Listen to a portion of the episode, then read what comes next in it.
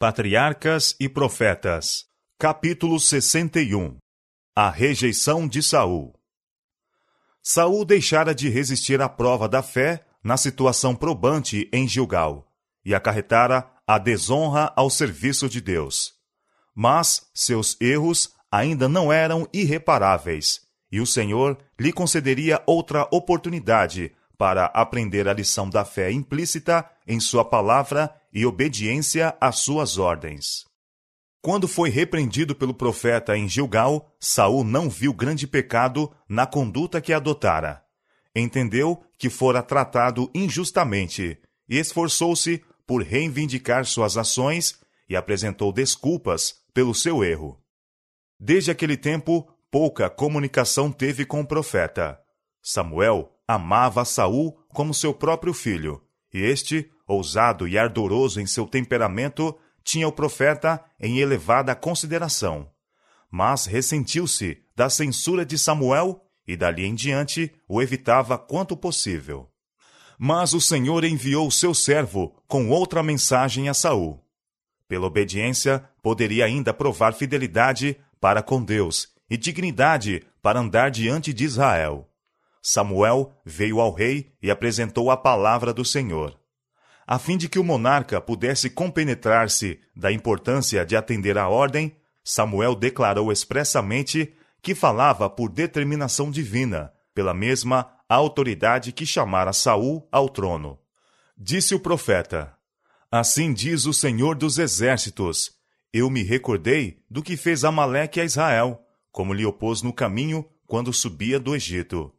Vai, pois, agora e fere a Amaleque, e destrói totalmente a tudo o que tiver, e não lhe perdoes. Porém, matarás desde o homem até a mulher, desde os meninos até os de mama, desde os bois até as ovelhas, e desde os camelos até aos jumentos. Os Amalequitas foram os primeiros a fazerem guerra a Israel no deserto, e por este pecado, juntamente com seu desafio a Deus, e sua aviltante idolatria, o Senhor, por meio de Moisés, pronunciara sentença sobre eles. Por determinação divina, a história de sua crueldade para com Israel fora registrada com a ordem: Apagarás a memória de Amaleque de debaixo do céu. Não te esqueças. Deuteronômio capítulo 25, verso 19. Por quatrocentos anos, a execução desta sentença fora adiada. Mas os Amalequitas não se desviaram de seus pecados. O Senhor sabia que este povo ímpio eliminaria da terra, se possível, o seu povo e o seu culto. Agora era chegada a ocasião para ser executada a sentença, durante tanto tempo retardada. A paciência que Deus tem exercido para com os ímpios torna audazes os homens na transgressão. Mas o seu castigo não será menos certo e terrível por ser tanto tempo retardado. O Senhor se levantará como no monte Perazim, e irá como no vale de Gibeon, para fazer a sua obra, a sua estranha obra, e para executar o seu ato, o seu estranho ato. Isaías capítulo 28, verso 21. Para o nosso misericordioso Deus, o ato de punir é um ato estranho. Vivo eu, diz o Senhor Jeová, que não tenho prazer na morte do ímpio, mas em que o ímpio se converta do seu caminho e viva. O Senhor é misericordioso e piedoso, tardio em iras e grande em beneficência e verdade, que perdoa a iniquidade e a transgressão e o pecado. Contudo, ele, ao culpado, não tem por inocente. Ezequiel capítulo 33, verso 11 e Êxodo, capítulo 34, versos 6 e 7. Conquanto ele não se deleita na vingança, executará juízo sobre os transgressores de sua lei. É obrigado a fazer isto, para preservar os habitantes da terra da depravação e ruína totais. A fim de salvar alguns, deverá ele eliminar os que se tornaram endurecidos no pecado. O Senhor é tardio em irar-se, mas grande em força e ao culpado não tem por inocente. Naum, capítulo 1, verso 3. por meio de terríveis coisas em justiça, reivindicará ele a autoridade de sua lei espezinhada. E o próprio fato de sua relutância em executar justiça testifica da enormidade dos pecados que reclamam os seus juízos e severidade da paga que aguarda ao transgressor. Mas, ao mesmo tempo em que infligia o juízo, Deus se lembrava da misericórdia. Os Amalequitas deviam ser destruídos, mas os queneus que habitavam entre eles foram poupados. Este povo, embora não estivesse inteiramente livre da idolatria, eram adoradores de Deus e mantinham amistosas relações com Israel. Dessa tribo era o cunhado de Moisés, Obabe, que acompanhara os israelitas em suas viagens através do deserto, e pelo seu conhecimento do território prestara-lhes valioso auxílio. Desde a derrota dos filisteus em Micmas, Saul tinha feito guerra contra Moabe, Amon e Edom, e contra os amalequitas e filisteus. E para onde quer que volvesse suas armas, ganhava novas vitórias. Recebendo a incumbência contra os amalequitas, proclamou imediatamente a guerra a sua própria autoridade foi acrescentada do profeta, e ao chamado para a batalha, os homens de Israel congregaram-se sob o seu estandarte. Esta expedição não deveria ser iniciada com o propósito de engrandecimento próprio. Não deveriam os israelitas receber quer a honra da vitória, quer o despojo de seus inimigos. Deviam empenhar-se na guerra unicamente como um ato de obediência a Deus, a fim de executar seu juízo sobre os Amalequitas. Era intuito de Deus que todas as nações vissem a condenação daquele povo que desafiara a sua soberania. E notassem que foram destruídos pelo mesmo povo que haviam desprezado. Feriu Saul os Amalequitas, desde Avilá até chegar a Sur, que está defronte do Egito, e tomou vivo a Agag, rei dos Amalequitas, Porém a todo o povo destruiu ao fio da espada. E Saul e o povo perdoaram a Agag, e ao melhor das ovelhas e das vacas, e as da segunda sorte, e aos cordeiros, e ao melhor que havia, e não os quiseram destruir totalmente. Porém a toda coisa vil e desprezível destruíram totalmente. Esta vitória sobre os amalequitas foi a mais brilhante que Saul alcançou, e serviu para suscitar novamente o orgulho de coração, que era o seu maior perigo. O decreto divino, que votava os inimigos de Deus à completa destruição, não foi cumprido, senão em parte. Ambicionando aumentar a honra de sua volta triunfal, mediante a presença de um cativo real, Saul aventurou-se a imitar o costume das nações em redor e poupar Agag, o cruel e belicoso rei dos Amalequitas o povo reservou para si o melhor que havia dos rebanhos, das vacas e das bestas de carga, desculpando o seu pecado sob o fundamento de que o gado era reservado para ser oferecido como sacrifício ao Senhor. Era, entretanto, seu propósito fazer uso do mesmo meramente como substituto, a fim de poupar o seu próprio gado. Saul havia agora sido submetido à prova final. Sua arrogante desconsideração pela vontade de Deus mostrando sua determinação de governar como um monarca independente, provou que não se lhe poderia confiar poder real como representante do Senhor. Enquanto Saul e seu exército marchavam para casa no entusiasmo da vitória, havia profunda angústia no lar do profeta Samuel. Ele havia recebido uma mensagem do Senhor denunciando o procedimento do rei. Arrependo-me de haver posto a Saul como rei porque deixou de me seguir e não executou as minhas palavras.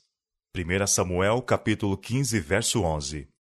O profeta ficou profundamente magoado pela conduta do rei rebelde e chorou e orou a noite toda pedindo uma revogação da terrível sentença. O arrependimento de Deus não é como o do homem. Aquele que é a força de Israel não mente, nem se arrepende, porquanto não é um homem para que se arrependa. 1 Samuel capítulo 15, verso 29. O arrependimento do homem implica uma mudança de intuitos. O arrependimento de Deus implica uma mudança de circunstâncias e relações. o homem pode mudar sua relação para com Deus, conformando-se com as condições sob as quais pode ser levado ao favor divino, ou pode, de moto próprio, colocar-se fora da condição favorável.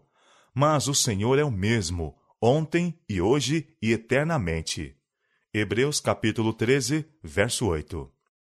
A desobediência de Saul mudou sua relação para com Deus, mas as condições de aceitação por parte de Deus ficaram inalteradas.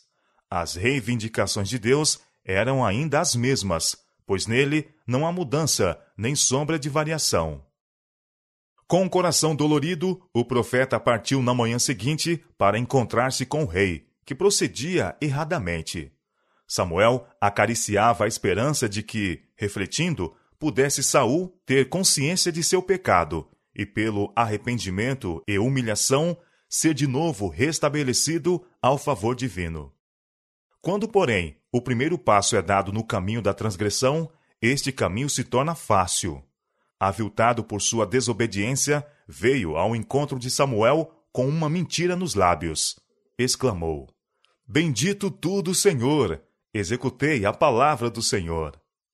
Os sons que vinham aos ouvidos do profeta desmentiram a declaração do desobediente rei. A incisiva pergunta: Que balido, pois, de ovelhas é este nos meus ouvidos e o mugido de vacas que ouço? Saul respondeu: De Amaleque as trouxeram, porque o povo perdoou ao melhor das ovelhas e das vacas para as oferecer ao Senhor seu Deus.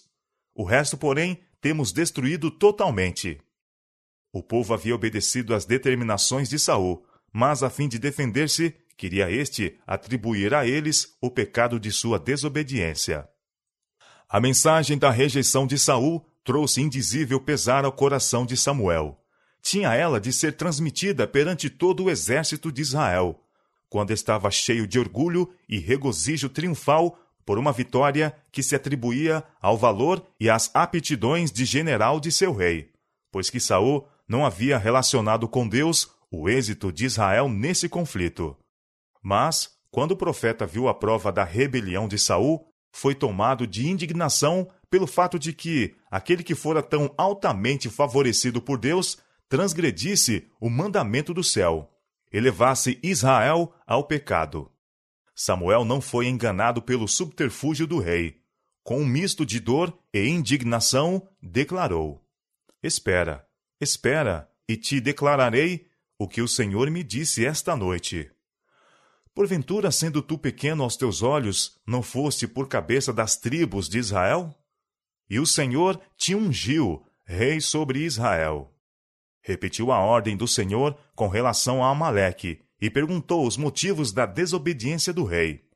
Saul persistiu na justificação de si mesmo. Antes dei ouvidos à voz do Senhor e caminhei no caminho pelo qual o Senhor me enviou, e trouxe Agag, rei de Amaleque, e os amalequitas destruí totalmente. Mas o povo tomou do despojo ovelhas e vacas, o melhor do interdito, para oferecer ao Senhor teu Deus em Gilgal. Com severas e solenes palavras, o profeta varreu o refúgio de mentiras e pronunciou a irrevogável sentença. Tem porventura o Senhor tanto prazer em holocaustos e sacrifícios, como em que se obedeça à palavra do Senhor?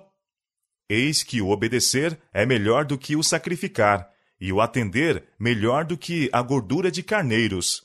Porque a rebelião é como o pecado de feitiçaria, e o porfiar é como iniquidade e idolatria. Porquanto tu rejeitaste a palavra do Senhor, ele também te rejeitou a ti, para que não sejas rei.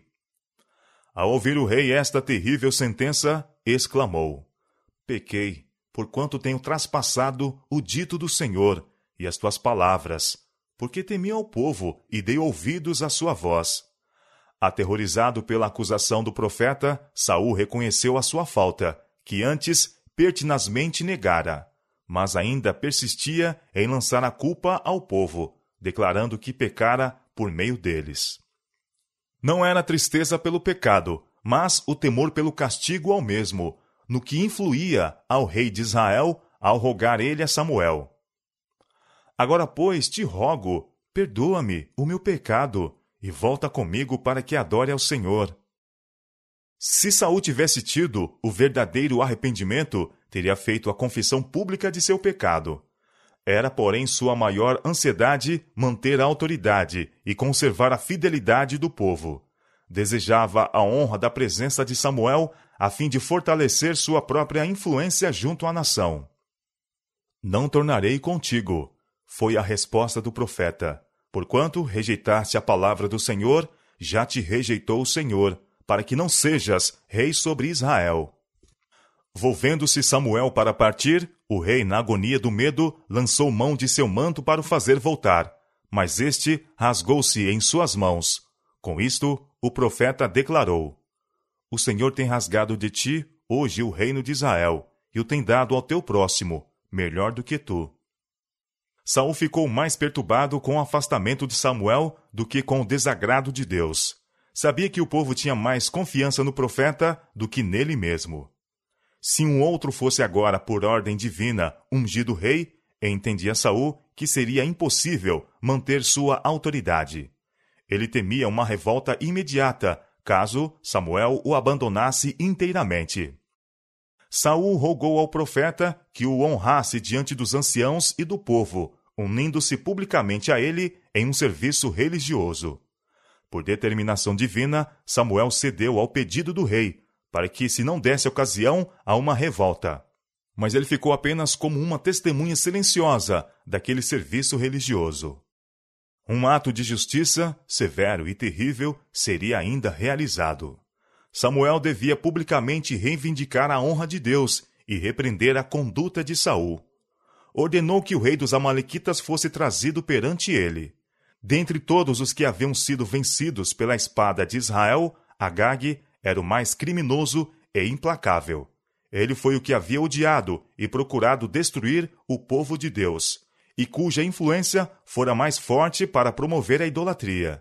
Veio ele pela ordem do profeta, lisonjeando-se com a ideia de que o perigo de morte havia passado. Samuel declarou: Assim como a tua espada desfilhou as mulheres, assim ficará desfilhada a tua mãe entre as mulheres. Então Samuel despedaçou a Agag perante o Senhor em Gilgal. Isto feito, Samuel voltou à sua casa em Ramá, e Saul à sua em Gibeá. Apenas uma vez depois disso encontraram-se o profeta e o rei. Quando foi chamado ao trono, Saul tinha uma opinião humilde de suas aptidões e estava disposto a ser instruído. Era deficiente em conhecimentos e experiência e tinha graves defeitos de caráter. Mas o Senhor concedeu-lhe o Espírito Santo como guia e auxiliador e o colocou em uma posição em que poderia desenvolver as qualidades indispensáveis a um governador de Israel. Houvesse ele se conservado humilde, procurando constantemente ser guiado pela sabedoria divina e ter-se-ia habilitado a desempenhar os deveres de seu elevado cargo, com êxito e honra. Sob a influência da graça divina, toda boa qualidade estaria a ganhar força, enquanto as más tendências teriam perdido o seu poder. Tal é a obra que o Senhor se propõe a fazer por todos os que se consagram a Ele. Há muitos a quem chamou para desempenhar cargos em sua obra, porque possuem um espírito humilde e dócil. Em sua providência, ele os coloca onde podem aprender dele. Revelar-lhes-á seus defeitos de caráter, e a todos os que lhe buscam auxílio, ele dará força para corrigir seus erros. Mas Saul atreveu-se em sua exaltação e desonrou a Deus pela incredulidade e desobediência. Embora, quando a princípio chamado ao trono, fosse humilde e não tivesse confiança em si mesmo, o êxito tornou-o confiante em si próprio. Mesmo a primeira vitória de seu reino suscitara aquele orgulho de coração que foi o seu maior perigo. O valor e a habilidade militar ostentados no livramento de Jabes, Gileade, despertaram o entusiasmo da nação inteira. O povo honrou a seu rei, esquecendo-se de que ele não era senão o agente pelo qual Deus operara. E posto que a princípio Saul atribuísse a glória a Deus, tomou mais tarde a honra para si. Perdeu de vista sua dependência de Deus e em seu coração afastou-se do Senhor. Assim se preparou o caminho para o seu pecado de arrogância e sacrifício em Gilgal. A mesma cega confiança levou-o a rejeitar a reprovação de Samuel. Saul reconhecia que Samuel era um profeta enviado de Deus. Portanto, deveria ter aceitado a reprovação, ainda que não pudesse ver que havia pecado. Se ele estivesse disposto a ver e confessar o seu erro, esta amarga experiência se teria demonstrado uma salvaguarda para o futuro. Se o Senhor tivesse então se separado inteiramente de Saul, não lhe teria de novo falado pelo seu profeta, confiando-lhe uma obra definida para a realizar, a fim de que pudesse corrigir os erros do passado. Quando alguém que professa ser filho de Deus se torna descuidado ao fazer a sua vontade, influenciando deste modo a outros a serem irreverentes e a se esquecerem das ordens expressas do Senhor, é possível ainda que seus fracassos se tornem em vitórias se tão somente aceitar a reprovação com verdadeira contrição de alma e voltar-se a Deus com humildade e fé. A humilhação da derrota mostra-se muitas vezes uma bênção, mostrando-nos a nossa incapacidade para fazer a vontade de Deus sem o seu auxílio. Quando Saul se desviou da reprovação a ele enviada pelo Espírito de Deus e persistiu em sua contumaz justificação própria, rejeitou o único meio pelo qual Deus poderia agir a fim de o salvar de si mesmo. Voluntariosamente ele se separara de Deus. Não poderia receber auxílio ou guia divina antes que voltasse a Deus pela confissão de seu pecado. Em Gilgal, Saul tinha tido a aparência de ser muito consciencioso, achando-se perante o exército de Israel a oferecer um sacrifício a Deus. Sua piedade, porém, não era genuína, um serviço religioso realizado em oposição direta à ordem de Deus serviu apenas para enfraquecer as mãos de Saul, colocando-o fora do auxílio que Deus estava tão disposto a conceder-lhe. Na expedição contra Amaleque, Saul julgara ter feito tudo o que era essencial daquilo que o Senhor lhe ordenara. Mas o Senhor não se agradara da obediência parcial, nem estava disposto a revelar o que fora negligenciado por um motivo tão aceitável. Deus não deu aos homens liberdade para se afastarem de seus mandados. O Senhor declarou a Israel: Não fareis, cada qual tudo o que bem parece aos seus olhos, mas guarda e ouve todas estas palavras que te ordeno. Deuteronômio capítulo 12, versos 8 e 28. Ao resolver sobre qualquer caminho a seguirmos em nossos atos, não devemos indagar se podemos ver que resultará mal do mesmo, mas se está de acordo com a vontade de Deus. Há caminho que ao homem parece direito, mas o fim dele são os caminhos da morte. Provérbios capítulo 14, verso 12. Obedecer é melhor do que o sacrificar.